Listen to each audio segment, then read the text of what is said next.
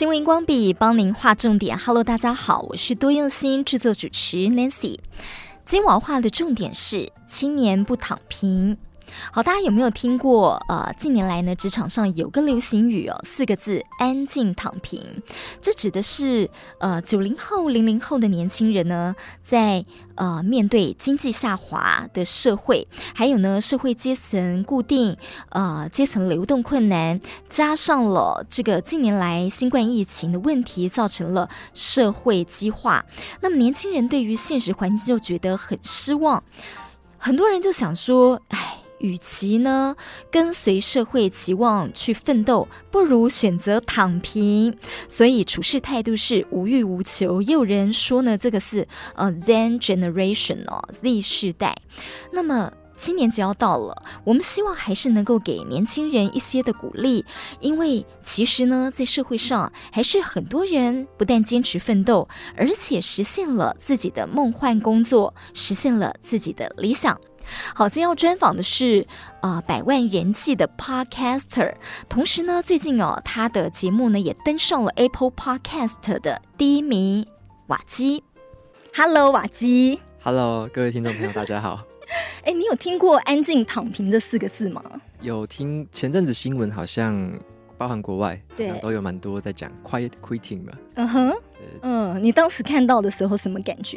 我觉得那时候好像是因为疫情的关系，然后让很多人重新去思考，好像人生跟工作啊、生活的意义这样子。嗯哼，对。然后我觉得那时候我也有稍微有一点这种感觉，哎，就像是我觉得疫情的那个时候刚好有点像是刚好我正在做自媒体的起步的时候。哦，对。所以在听到这样的一个说法或者术语的时候，我也有稍微去重新想一下，诶，我的人生、我的生命到底想要追求的。或者说我想要努力的方向是什么？我觉得那时候有看到另外一种方面，是说好像在工作上面会觉得，哎、嗯，我好像也不用这么样的奋奋斗啊，不用这么努力，我可以好好的过，然后就是。有点像是安静，好像有安静离职那种感觉啊！对对对，还有安静离职，就是明明好像在工作场所里面正在做的，嗯、呃，也是有有领薪水，也是有在做事情，嗯、可是好像就心态上好像飘走了那种感觉。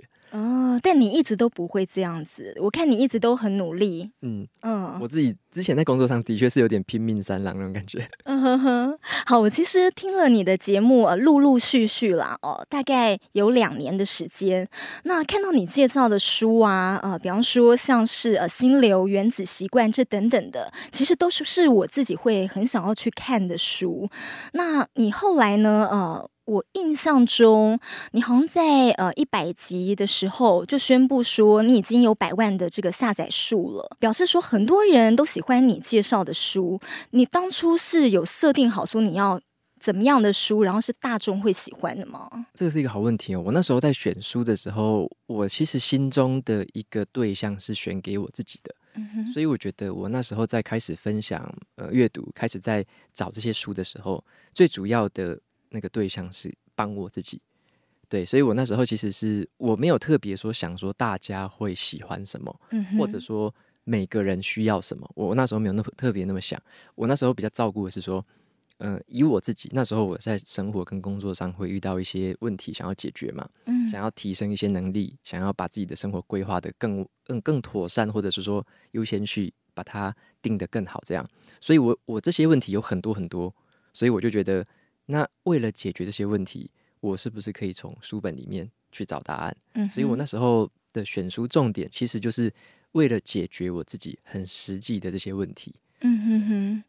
对，我看那个时候就说，你说因为你升主管了，然后你很想知道说，哎，一个团队管理，呃，管理的这个呃技巧这样子，所以像你也看了很多跟呃商管啊管理方面的书这样，然后一步步就说都一直在累积人数，就是你在部落格，跟后来你又做了 Podcaster。我一开始其实从部落格开始做一年半之后，然后开始做 Podcast，那。我那个过程其实是说，像我一开始在做的时候，我其实是想要把书本里面的东西先把它等于做个笔记，记录好，给我自己以后好回顾。还有在当下我在读的时候，我觉得有一些东西很有趣，我想要特别写下来、记下来，然后把我自己的想法加上去，或者说我怎么用这里面的东西用在我的工作上面。那就像你刚刚有讲到的，像是在领导管理方面。我很希望说，因为我之前有订那个叫《哈佛商业评论》那种杂志，嗯，对，所以我就觉得说，从那些杂志跟从一些商管书，我可以学到蛮多关于怎么样带人，然后从商业的知识里面，我也会学到怎么样经营我自己的团队。嗯，我把我自己的团队当成一个小型的新创公司的话，我会怎么做？然后让我的客户，也就是跟我合作的公司的伙伴们，会觉得，诶，我的团队很有价值，他们可以帮助我很多地方。这样，所以我那时候用商管跟领导，是等于说在我的职场上面直接帮我的职场加分。对，那我那时候开始做的时候，其实因为我我蛮我蛮知道的方向就是说，这些东西，我的阅读、我的笔记、我的分享。其实它是我自己的一个经验的一个像是反刍，或者说我自己对于过去的一些回顾，嗯，那也对于未来的一些展望。那时候我会想说，在工作上我要成为什么样的主管，我要成为什么样的合作伙伴，所以我自己有一个大概一个模糊的方向在那边，那我就朝着那个方向去努力去阅读。所以我自己的分享包含了我写作写的文章，包含后来把这些文章用口语的方式讲成 podcast。那这个过程其实我觉得它就是一个。一个很真实的一个个人的自我实践，对，因为因为我觉得以前呐、啊，以前在三十岁之前，我觉得阅读对我来说是一个很高空的东西，因为因为我可能家长或者说师长他会告诉我们说，诶，阅读很好，书中有黄金屋，要好好读书，好，然后考好考试这样子，嗯，那我会觉得以前的阅读对我来讲好像比较有点遥不可及，那有些人又会说，诶，阅读它是一个很崇高的。活动，它是一个什么心灵灵性什么的，那我就觉得，诶、欸，跟我好像好遥远哦。嗯，对，所以我以前对阅读其实距离感是蛮远的。然后三十岁前是蛮排斥，或者说几乎是不太会拿起书来看。可是你是高材生诶，我意思说你呃也是台大的呃台大硕士嘛、嗯，对。然后，所以你以前看的都是教科书。对对，就是以前像国中、高中的时候，大家喜欢看金庸啊。或哈利波特，或者是一些小说，嗯，我基本上那些完完全都没有看看过。你就拼那个教科书。对，我看的我的书，以前对我的印象就是教科书，我看了可以拿分数，我看了可以会考试。那我觉得那个书好像是这种这种功用，所以以前我对于书的定义或者是认识是蛮狭小的，蛮狭隘的。哦，对，因为你看了很多呃跟领导统御、领导管理相关的书，所以你现在回想。一下，你有没有那个时候遇到管理上的怎么样一个问题？就是你从书中找到答案？OK，嗯，像我那时候在管理上面有遇到一些问题，是说，像我自己是比较偏内向的人，我自己是比较内向，那我比较少在，例如说会议或者说在公众场合上很踊跃的举手发言、发表意见，或者说，诶，就。只说诶，这个该怎么做？该怎么做？我比较没有那一种外向或者外放的那种，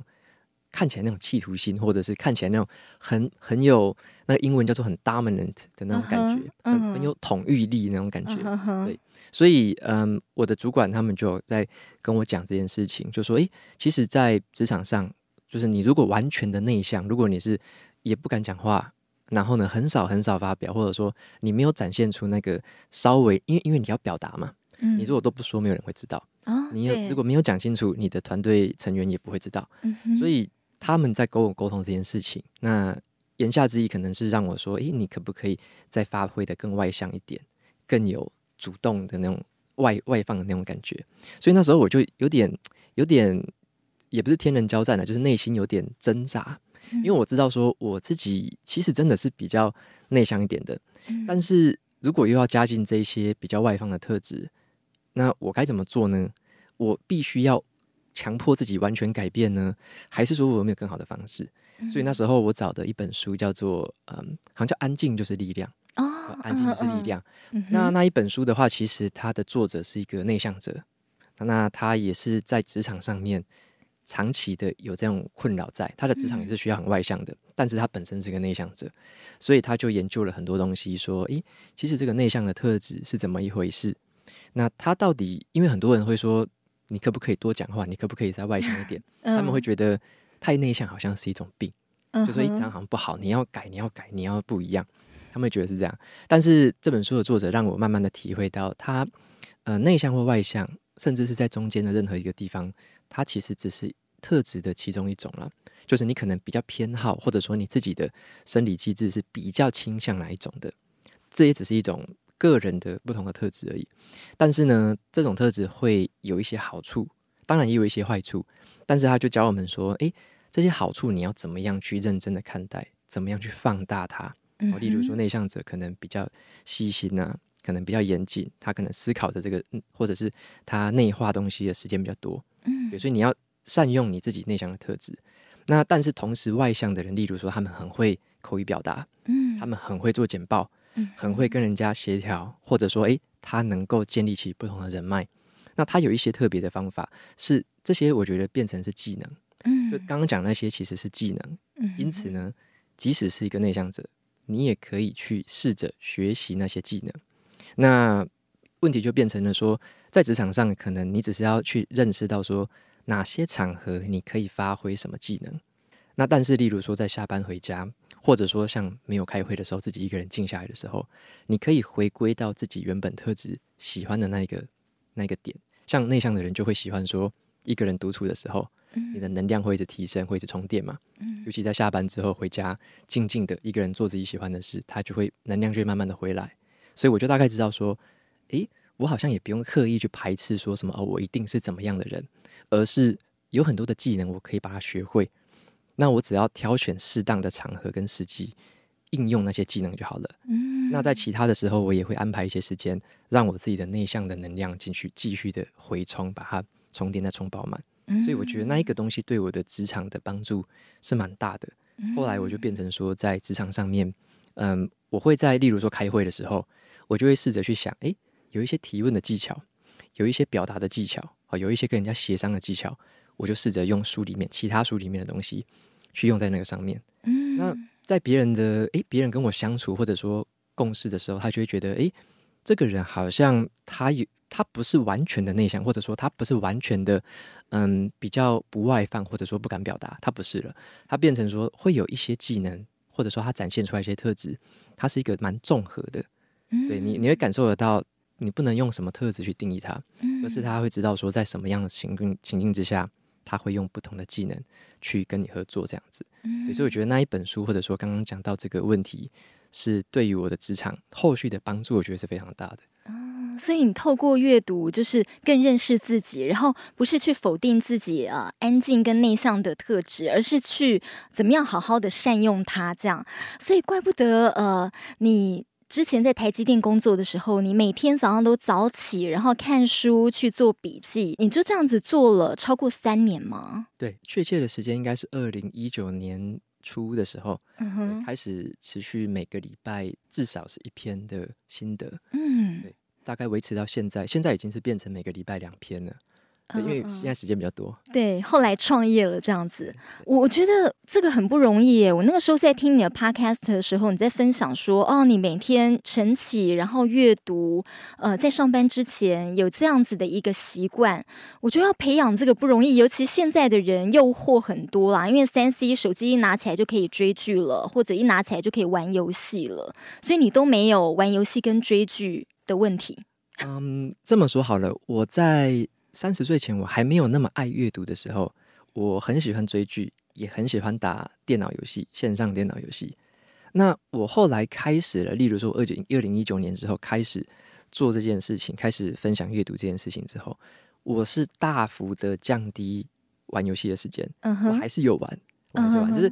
例如说，以前可能一个礼拜可能玩个二十小时好了，现在可能变成一个礼拜是剩两个小时不到。Uh. 就是我还是很喜欢玩。因为我因为我其实，在学生跟我刚进工作的时候，其实身边我那都是男生朋友居多，所以大家也都喜欢诶玩游戏啊，然后约去看电影这样子，就是还是会因为那个习惯或者说那一个娱乐跟放松的感觉，它还是会让我感觉到快乐。嗯，所以我自己还是会安排一些些时间，一个礼拜我至少还是一两次会，就是例如说玩个游戏，玩个喜欢的线上游戏这样子。那我觉得那个可以让我有点像也是重新充电。对，可是我觉得那个只是一个比例分配的问题。嗯，就以前可能是百分之百的时间都在休闲，嗯，或者说百分之百都拿来可能追剧或者是打电动，嗯。嗯。但后来我觉得我只是调配了一个比例，嗯，变成说可能八成九成的时间是在做呃阅读啊，写笔记，然后分享、经营自媒体。那其他可能一两成的时间，嗯，会拿来一样，我会做我喜欢的，可能打电动，嗯，然后看电影，对。所以像我现在，我觉得我看的剧或者说玩的电动，可能比很多人都还多，因为因为我现在的时间比较自由，嗯，对，所以我其实可以把大部分时间，就是可能即使是两成的时间拿来追剧跟打电动，嗯，还是会比平常大家还多。嗯，对，那只是我把更多的比例是拿来做经营的阅读这件事情。嗯，你现在的工作就是书上所写的梦幻工作，应该也是很多人很羡慕的工作。你以前只有工作跟上班嘛，就是上班，你的人生只有这个，然后你现在开始呢，会去经营你的生活了，所以你现在呃比较 balance 了，对不对？嗯，um, 我觉得也没有到完全 balance，就是它它是一个，我觉得是一个持之持续的一个调整的过程。Uh. 像我，我还是很喜欢，我其实还是很喜欢工作。嗯、uh，huh. 现在大家说，哎，我的工作是什么？可能是呃，写读书心得啊。对，像我现在可能在筹备我新的 YouTube 影片的频道，开始在弄了。然后我也花好多时间在上面，有时候可能晚上用到九点十点，甚至说十一点，都还在弄那些事情。但是我觉得很好玩。就是我觉得我我有一部分的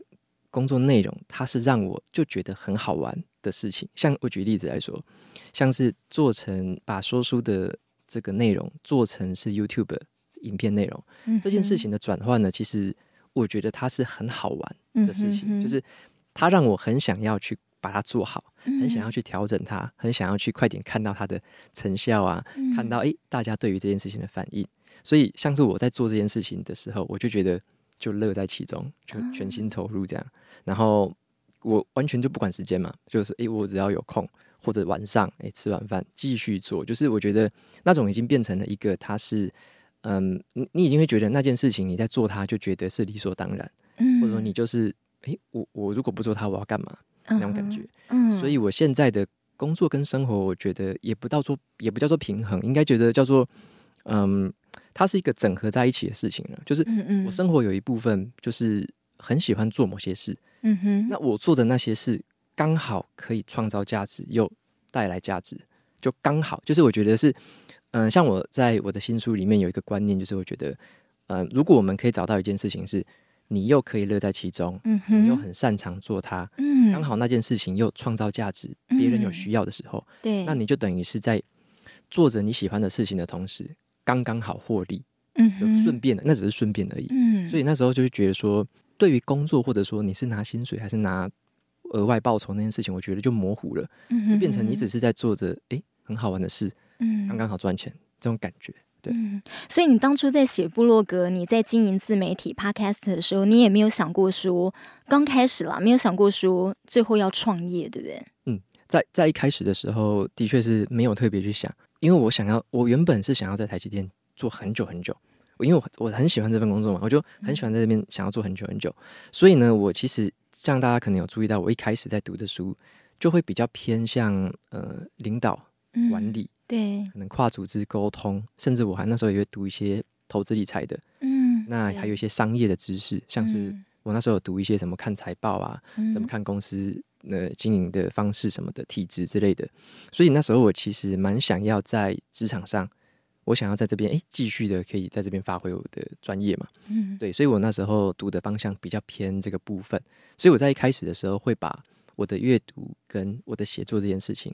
当成是辅助我的工作持续前进的一个原动力，这样。嗯，我其实呃最想最想问的跟我。最佩服你的就是你那个恒持啦，很多人他就是可能不会像你这样 stay by stay，而且呢，呃，是既定的恒持。对，你那个时候恒持应该是有一个目标吧？OK，另外一个字我自己常用的叫做恒毅力。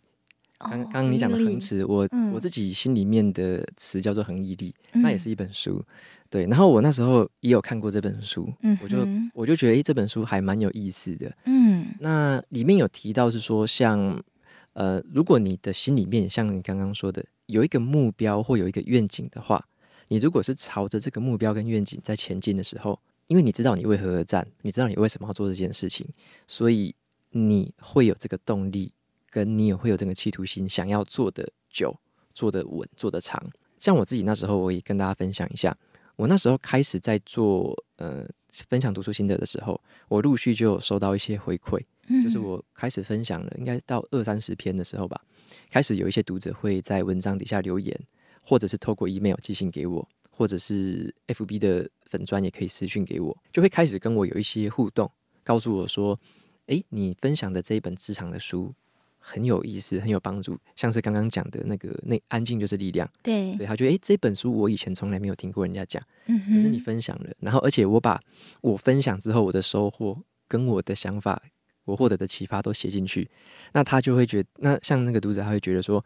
诶，你这样的分享让我非常的有动力，想要去找这本书来读，嗯，因为我也有类似的问题，好，所以说这只是其中一个案例而已，还有很多很多的回馈。那会开始让我感受到说，诶，我在做的这件事情，它的确对蛮多人是有帮助的。因为因为我后来才渐渐的体会到一件事情是，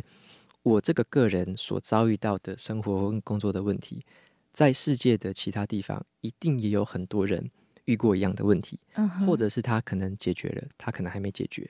但是我可以透过我的这样的持续性的分享。就可以跟这些算是你可以说是读者、听众，跟他们建立起一些联系，那他们就会可以持续的从我的分享当中获得一些启发，得到一些好处，那可能直接转换在他们的实际生活当中。所以我那时候就觉得说，我在做这个事情的确是蛮有意思的，嗯哼，尤其我从一个对于书本是比较抗拒的一个心态，转换到后来，我渐渐的很喜欢阅读，嗯哼，然后呢，开始会想要把。生活工工作上的一些问题，透过阅读的方式去解决，所以我觉得这个东西好像真的能够很快速的改变，或者是打开我的视野。尤其在职场上面，你如果有一个阅读习惯，像我这样子，透过阅读可以持续的回到自己的嗯、实际生活的话，我觉得这是一个很好的一个习惯，或者说很好的一个嗯下班之后，或者说你你在假日的时候，可以用这件事情。来渐渐的一点一滴的改善自己，就很像以前我在学雕刻的时候，嗯，雕塑那个陶土的时候，你会把那个陶土一点一滴的挖掉嘛，嗯，这边挖一点，那边挖一点，这边刻个眼睛，这边刻个嘴巴。你每读一本书，就好像在这个泥土、泥土是陶土上面去动一刀，去挖一个地方。嗯，那你自己如果说，诶，心里面有一个想象中的可能理想的自己的状态，或者说你有一个想要调整自己的生活步调的一个方向。你就可以透过一个又一个的改变，持续在这个陶土上面一刀一刀的把它雕刻出来。所以我那时候就很深刻的体会到这件事情。嗯哼，因此我就觉得继续分享这件事情是非常有价值的。嗯哼，我会，我那时候甚至有一个想法说，如果我停下来不做了，如果我松懈了，那会不会有人继续做呢？或者说，那如果我不做了？那这些读者朋友们跟着看着我前进的，跟着我一起成长的人，诶，他们会不会突然失去了这样子一个方向？或者说，诶，他可能就啊，期待落空。你开始对他们有责任了。我会那时候就有一点这种感觉，就是嗯，因为像我自己，我会觉得说，我自己想要持续的成长跟进步嘛。如果我自己也放弃了，停止我我放弃了成长跟进步，嗯，那这好像就会有点违背我自己，嗯，对自己的。呃，要求或对自己的期待，嗯哼，所以我会认为，以我个人的身份来说，我还是想要持续的透过阅读去调整、去认识更多的东西，嗯，所以本来就会这么做。那只是我在做这件事情的同时，我刚好也把它分享出来，所以那个分享等于是一个额外的一个加分的效果，或者说那个分享是对于我自己的改变扩散到可以影响到更多的人，嗯，所以我就会觉得，既然我要做这件事情，既然我会持续的成长跟进步。那为什么我不继续把它分享出来呢？嗯，所以就觉得那种感觉就变成是不是说强迫自己做，而是有时候会觉得，诶，我如果不做了，好像哪里怪怪的，嗯，或者说，诶，这件事情就是值得我去做的，嗯，有点有一点点渐渐的变成一个非我不可，就我觉得说这是我一个很独特可以帮助大家的一个地方，嗯，所以我就会觉得在这边持续的去做，持续的分享是一件很自然而然的事情。哦，所以你的恒毅力啊，其实除了对自己的一个目标跟期许之外，其实读者然后听众大家这个也是你的一个动力，就是说他们等于也是有呃鼓舞到你，鼓励到你这样子。但是我很好奇是，其实呃写部落格的人很多，然后做 Podcast 的呃数千万国内外都有，尤其是做读书节目很多。那你是从什么时候开始发现哇，开始慢慢有越来越多的这个读者或听众，然后开始给你 feedback，然后你又是从什么管道？你有刻意去宣传吗？嗯，我猜这个问题可能是想要问说，像。这个市场的竞争可能很大，对，对不对？或者是说做这件事情的人很多，嗯，那我是怎么样可能嗅到这个契机，或者说发现一些不同的方式，去让我的频道或我的内容可能更被大家快速的关注到？嗯，对，对。其实我觉得很好玩哈。我那时候在呃开始做节目，我做到了两年半的时间，嗯，我才公布说我是台积电。哦，对，所以我其实我的那个时间点是说，在我公布我离职之前，嗯哼，我从来没有在节目，也没有在部落格，没有在任何地方说过我是台积电的员工。嗯，嗯，所以在我讲离职之前，其实我就秉持着一个想法是说，第一个，我不让这件事情是跟我的嗯工作，不是借助我工作上的什么特别的优势，不是用什么名气还是什么的，让大家一开始注意到我，我一开始就。思考，这是第一个，我不这么做。嗯，第二个，我是觉得说，我如果不这么做，还有一个好处是说，我可不可以从一个就是默默无名、名不见经传，一个很素人，而且甚至是一个本来不爱阅读的人，从这样的一个人出发，从这样一个人出发，他能够做到什么样的程度？嗯，以一个人的他的努力跟恒心，他可以达到什么样的程度？嗯，我那时候就在想要做这个实验。嗯，对，所以我觉得我那时候做这个实验就发现很好玩的一件事情，因为我那时候已经学过关于投资理财的一些观念了，已经实际的有投资理财的这个经验。然后我觉得投资理财对我的人生的人生观吧影响非常大。嗯，因为我在投资理财里面发现几个事情，有些前辈或者说有些很厉害的投资者，因为我是做比较长线投资的，嗯，所以我发现有一个观念就是说。嗯、呃，你要做很长期，因为基本上投资是一件很长期的事情。嗯，长期来说，可能人类的整体社会是持续进步的，经济是持续成长的，所以长期是这样子。那短期会有很多纷纷扰扰，嗯，短期会有很多的杂讯，可能诶，现在这景气好，现在景气不好，嗯，短期是起起伏伏的，嗯哼哼。但是以投资的长期的观念来说，我们看的会是那个长期的讯号，嗯，持续成长的这个讯号，嗯，所以这是第一个，所以我会知道，我会稍微分出来说哪一些东西是讯号，哪些是杂讯，嗯，那第二个投资的观念是告诉我们说，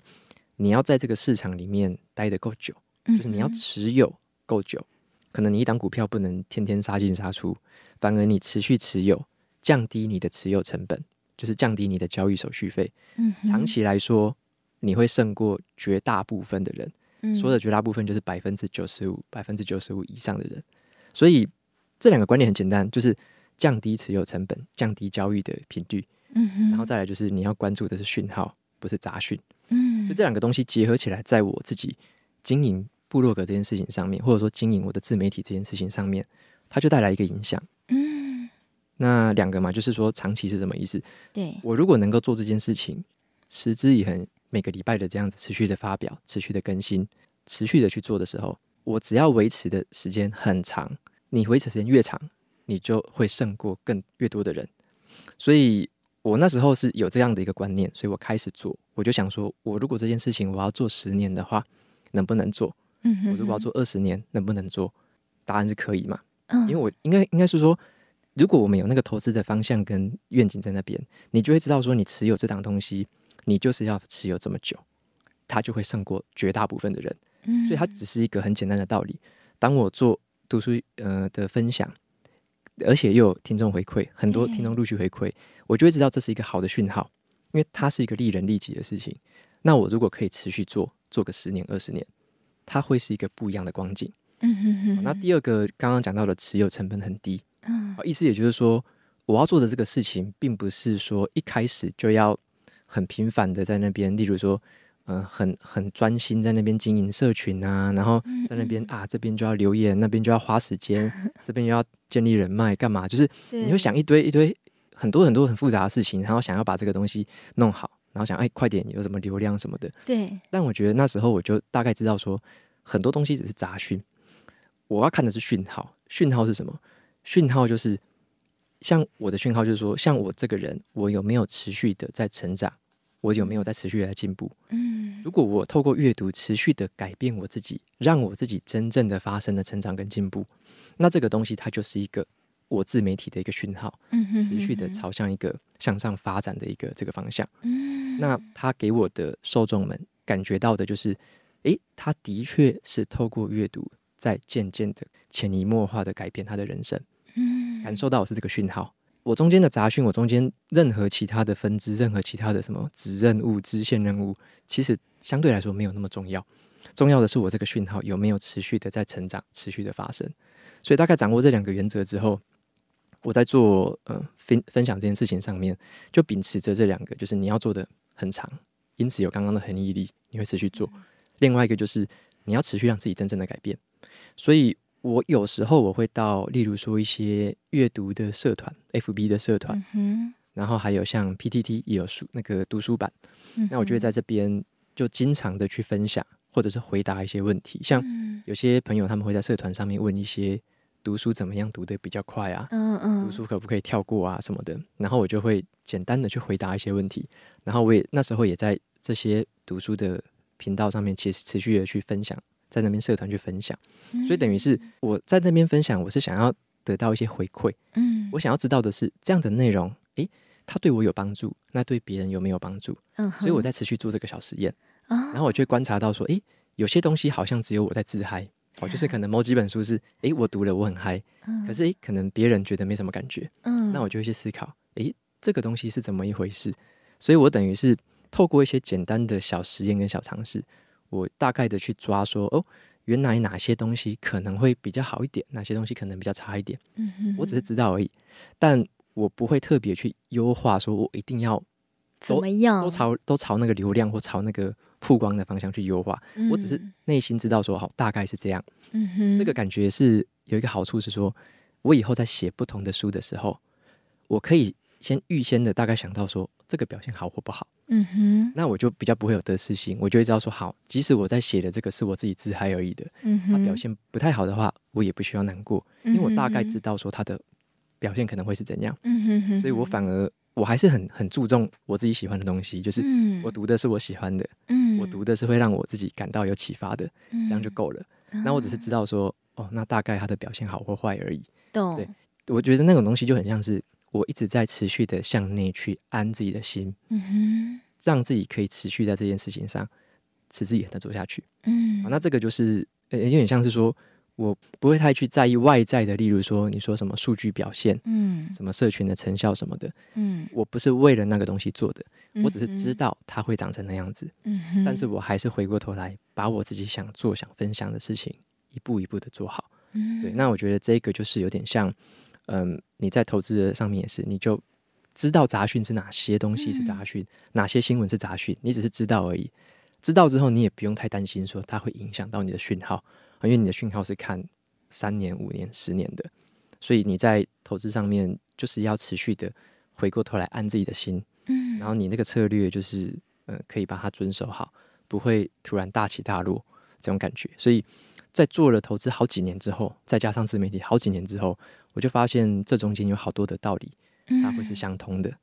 那把这些道理实际的把它呈现出来之后，它就会是让你在一个好的成长的方向上面发展。这样，我从你刚才这一整段话就学到了很多的道理，然后。很棒的观点，这样就是你自己很清楚你想要得到的是什么，但是你只是去了解一下，诶，那别人从中可能又会得到什么？然后呢，呃，你从投资理财学，然后从这个理财学再去看到说投资自己的这个部分。所以呢，阅读这个投资日积月累的投资是绝对是正成长的，对。所以不管怎么样，这个投资这个方向就是对的，就是专注在。做这个投资，然后呢，呃，你是长期的经营，而不是短视尽力，不是说啊，我去尝试一下看，嗯，这有没有什么成果，有没有什么成就？因为你很清楚，阅读这个投资就是对的，对，所以你不会去受到旁边的影响，然后，所以这个呃投资也必须是持久的。这让我联想到，就是我刚好前一阵子在看一个台大资工系，说是最年轻的一个女教授，然后她在分享说。他呃以前到国外去，到美国，然后学 AI 嘛，然后在十几年前的时候，AI 其实那个时候大家并没有很看好，因为大家都觉得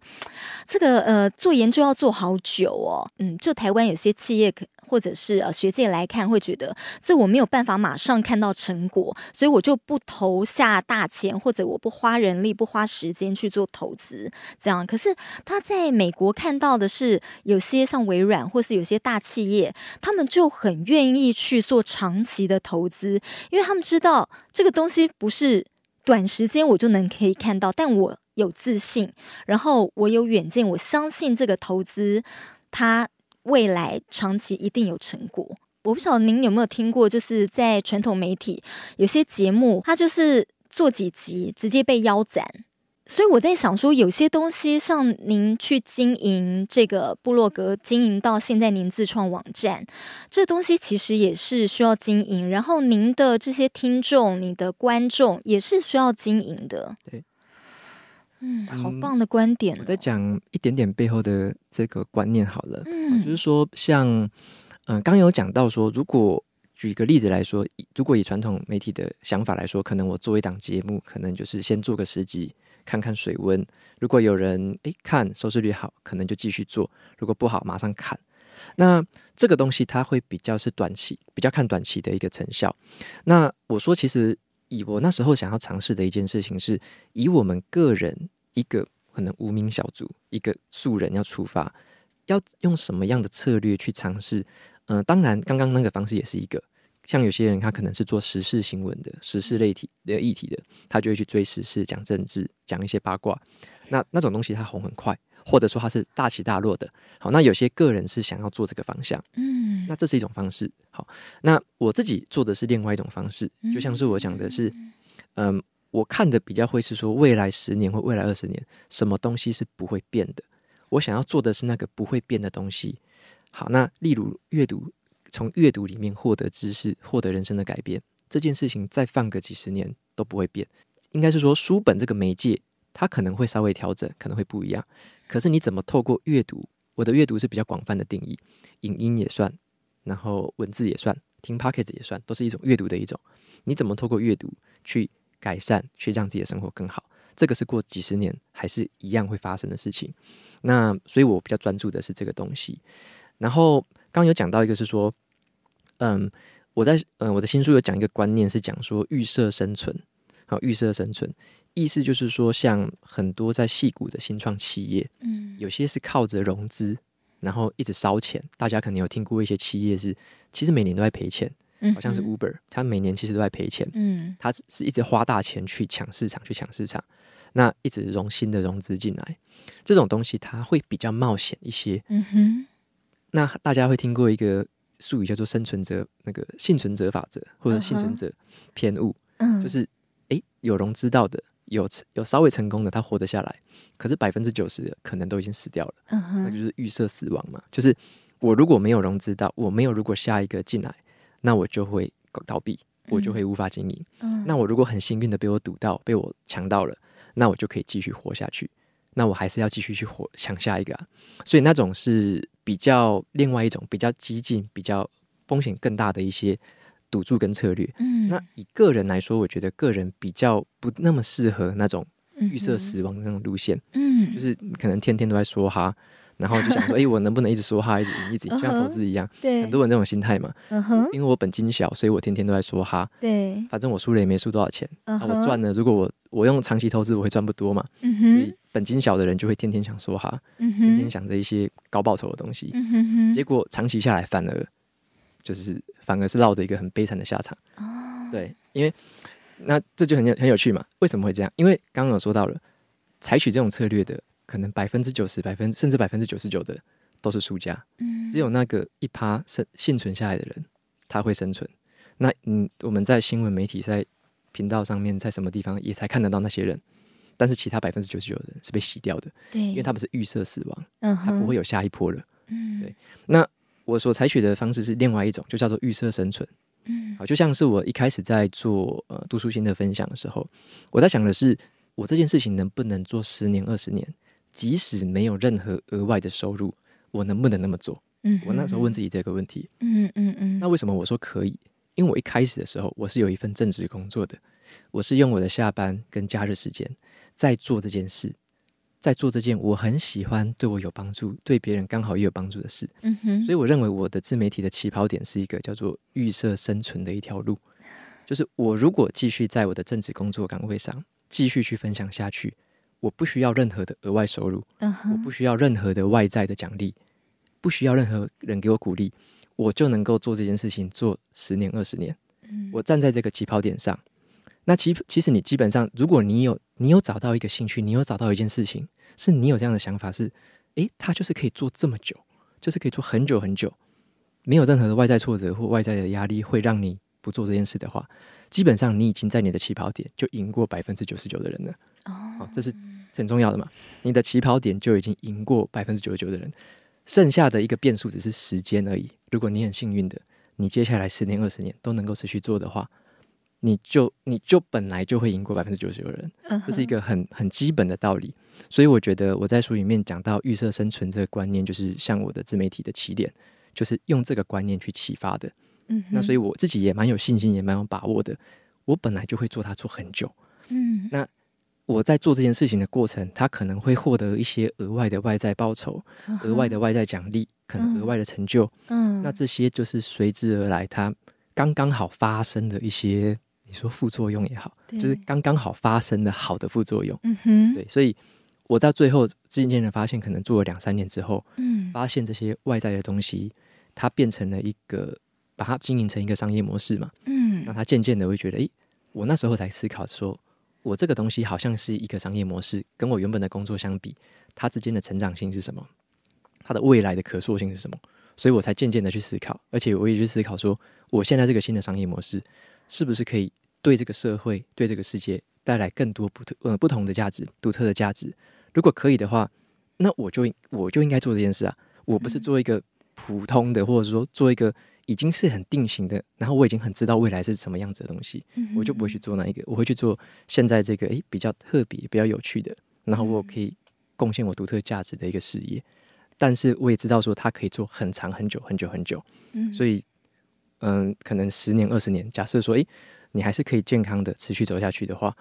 幸运的没有什么意外，那大家可能十年、二十年后还是会看到我的 身影，就是这种感觉，嗯、对。我觉得你的思考就是真的很缜密，之外也很有就很先锋的观点了。你对每一个呃，你现在你要做的事情，然后你都是经过很多的思考。比方说，我在你书中也讲到说，好，当初你从你要你写部落格还自驾网站啊，网站这就是你可以自己掌控的。然后呃，你部落格在别人的这个。网站上写东西，那个是你没办法自己掌控的。诶，结果逐渐呢，你变成说瓦基啊，我就是一个品牌阅读前哨站。呃，你那时候也思考过说，诶，那嗯，你需要去做 YT 吗？然后你思考一下自己的呃特质跟你目前的条件，你觉得你还是先做 Podcast 好。但是结果你做成功之后，后来开始有人投资你去做 YT，对不对？哦，那个是。应该这么说，有两个方向，一个是说，像我后来有跟一个说书的服务叫做耳边说书，然后跟他合作。那跟他合作是说我担任主编的身份，我去负责这个内容的把关，然后呢选书这方面，我帮大家把这个主题跟题材的方向稍微调整，然后呢去审稿。那这个合作是说我等于是有一个额外的那种像像是商业模式里面一个额外的业务性质，嗯哼，等于说是。呃，这个服务，这个耳边说书这个服务，它可能是付我什么样的那个那个薪酬，然后我用这个薪酬可以去帮这个服务更加分。好，这是一个这样的服务，等于说我有一个额外的这样的管道。然后在这个服务里面呢，他们也有在想说怎么样来经营 YouTube 频道，所以呢，他们也有跟我讨论说，是不是要把某一部分的内容，说书内容，用外呃用 YouTube 影片的方式去录制，变成一个说书型的影片。所以我也我那时候听到的时候，我也想了很久。嗯、这件事情我要做是做很久的吗？一样吗？会会不会做很长期？长期来说，它是有好处的吗？它是会帮我自己加分的吗？它是会让我能力提升的吗？我问了很多问题之后，发现，诶，这个是值得投入的一件事。因为为什么？我在不久之后，我也想要做这件事情。所以呢，我会觉得我同时也可以在这个说书服务这边提供我的这个服务，然后呢，我同时也可以去增进我自己的能力，包含面对镜头啊、口语表达啊，跟一些肢体的一些展现，我可以去练习，我可以去渐渐的适应。同时，我自己像我现在应该最近吧，我在我的 YouTube 频道，嗯，也会推出类似的内容，只是是以我个人观点的说书为主，就是我跟我 Podcast 的内容是一样的，嗯，所以就变成说我在累积的这一些经验，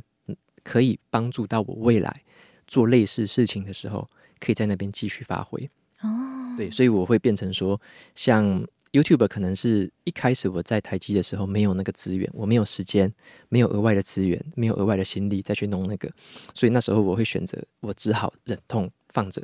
后来我现在有这个资源，有这样的策略，甚至我也有长时间的练习之后，我会发现，诶，这个东西它是一个可以起步的时候，所以我是在最近的时候开始试着去投入跟打造这个新的这个模式出来。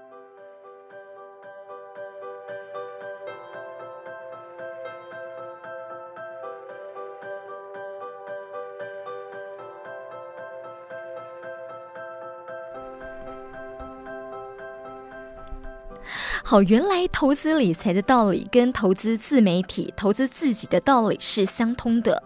嗯、听到瓦基因为工作需要开始从阅读找答案，因为当了主管需要更精进人际沟通的技巧，所以他看书来学习。他说他喜欢学习，所以正向思考，从 Podcast 的主持也学习口语表达。没有想到呢，自身的学习跟阅读哦，也帮助到了很多人。他还有很多不凡的观念、不凡的想法和做法，而他走的每一步其实都是经过缜密的思考，逐梦踏实。那么下一集呢，还要跟瓦基聊聊他又是如何结合阅读和公益，发掘真正的自己，打造喜欢的工作，同时获得了成就跟财富。新闻荧光笔提供您更多元的观点思考。